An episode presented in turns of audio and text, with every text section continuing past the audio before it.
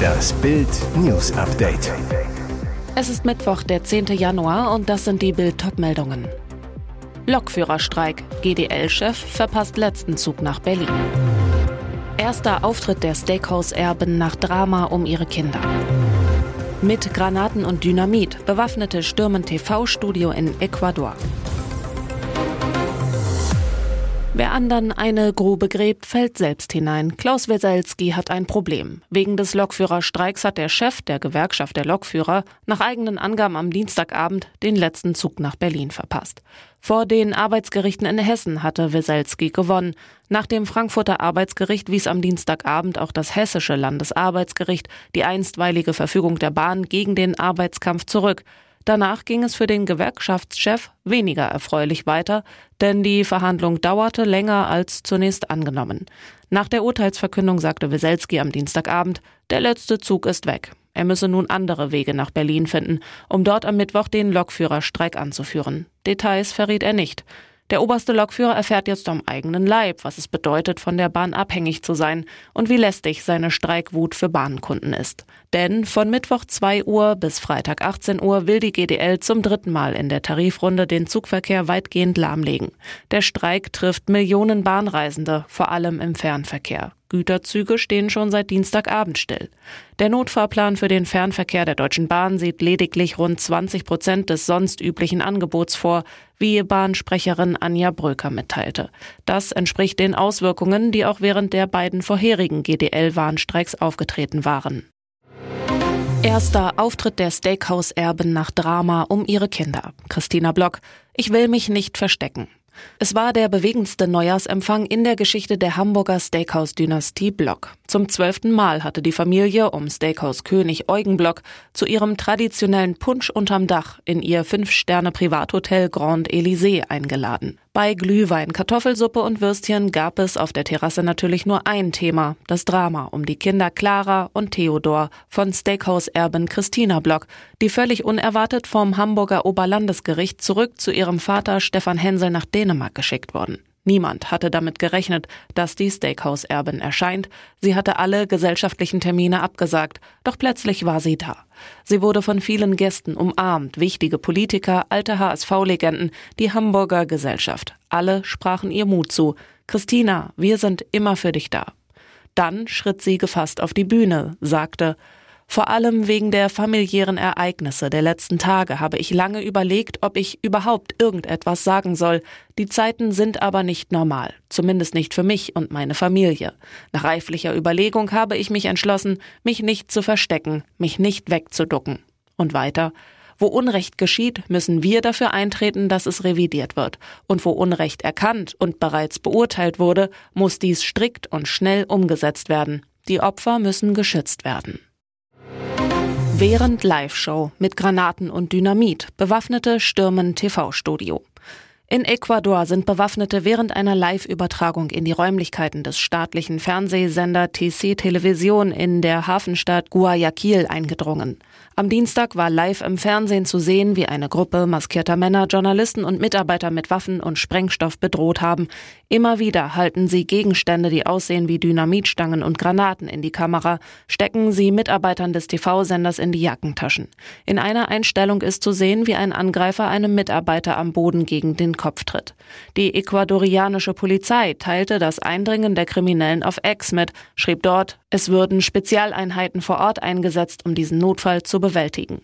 Kurz darauf bestätigte die Polizei die Festnahme mehrerer Personen. Wenige Stunden nach der Tat teilte die ecuadorianische Staatsanwaltschaft mit, dass 13 Personen wegen des Einbruchs in das Fernsehstudio festgenommen wurden. Sie werden demnach wegen Terrorismus angeklagt.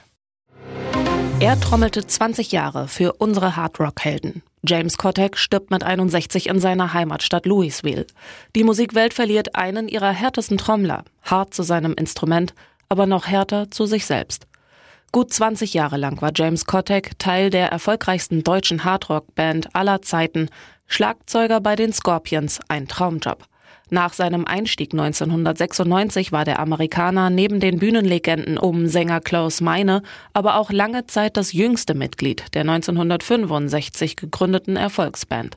Jetzt ist Kotek mit 61 Jahren unter nicht geklärten Umständen in seiner Heimatstadt Louisville gestorben. US-Medien berichten über den Schicksalsschlag. Seine Tochter Toby bestätigte die Nachricht.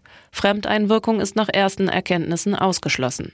Jahrelang kämpfte der Musiker, der vor seiner Scorpions-Zeit bei der Gruppe Kingdom Come bereits goldene Schallplatten gesammelt hatte, gegen Alkohol und Drogen. Immer wieder brachte ihn sein Partyleben in Schwierigkeiten. Vom Suff, so erzählen es Freunde der Band, kam James nie ganz los. Ein Insider, es war der schlimmste Dämon, der ihn immer wieder jagte. Die Probleme führten unter anderem zu Kotex Ausstieg. Mittlerweile spielt Mickey D Schlagzeug für die Scorpions. 2014 hatte die Band Kotak nach einem Vorfall an einem Flughafen in Dubai noch eine erneute Chance gegeben. Der Amerikaner hatte betrunken gepöbelt, andere Fluggäste beleidigt, soll sogar seine Hose heruntergezogen haben. Irgendwann war das alles zu viel, um weiter mit ihm zu arbeiten und Musik machen zu können. Dann folgte der Rausschmiss. Und jetzt weitere wichtige Meldungen des Tages vom Bild Newsdesk. Als Fußballer, Trainer und WM-Macher glänzte Franz Beckenbauer auf der großen Bühne. Doch sein Abschied wird sehr privat sein. Nach Bildinformationen wird der Kaiser im engsten Familien- und Freundeskreis beigesetzt werden. Die Bestattung soll bereits in den kommenden Tagen stattfinden. Wo er seine letzte Ruhe findet, ist bisher nicht bekannt.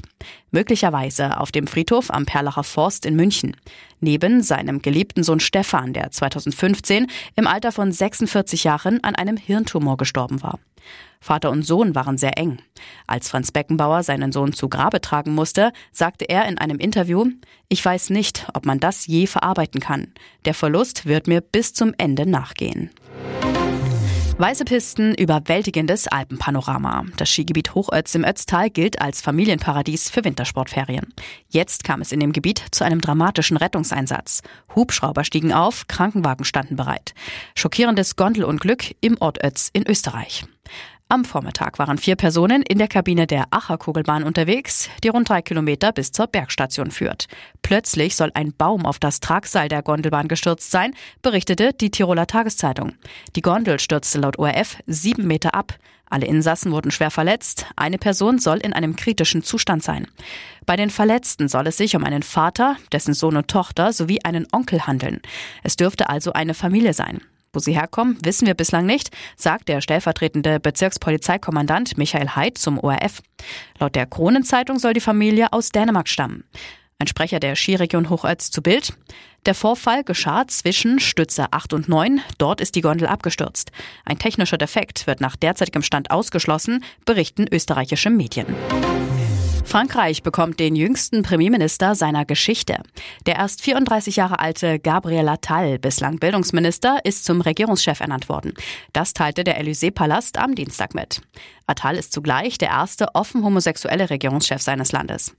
Es wird damit gerechnet, dass er in Kürze das Kabinett neu zusammenstellt. Elisabeth Born war am Montag als Premierministerin zurückgetreten. Borns Amtszeit war von der ungeliebten Rentenreform und dem heftig umstrittenen Einwanderungsgesetz geprägt. Die Opposition warf ihr den häufigen Einsatz eines Verfassungsartikels vor, der ausführliche parlamentarische Debatten vermied. Nach dem Abschied von der diskreten, aber effizienten Regierungschefin holt Präsident Macron sich nun einen aufstrebenden und beliebten jungen Politiker an seine Seite. Als Bildungsminister hatte Attal sich unter anderem für ein Verbot langer, bei manchen muslimischen Mädchen beliebter Gewänder und für das Testen von Schuluniformen eingesetzt. Innenminister Gérald Darmanin und Wirtschaftsminister Bruno Le Maire, zwei Schwergewichte der Regierung und mögliche Präsidentschaftskandidaten, ließen mitteilen, dass sie Macrons Entscheidung in jedem Fall akzeptieren. Le Maire dürfte es dennoch schwerfallen, den früher ihm untergeordneten Haushaltsminister in der Rolle des Regierungschefs zu sehen.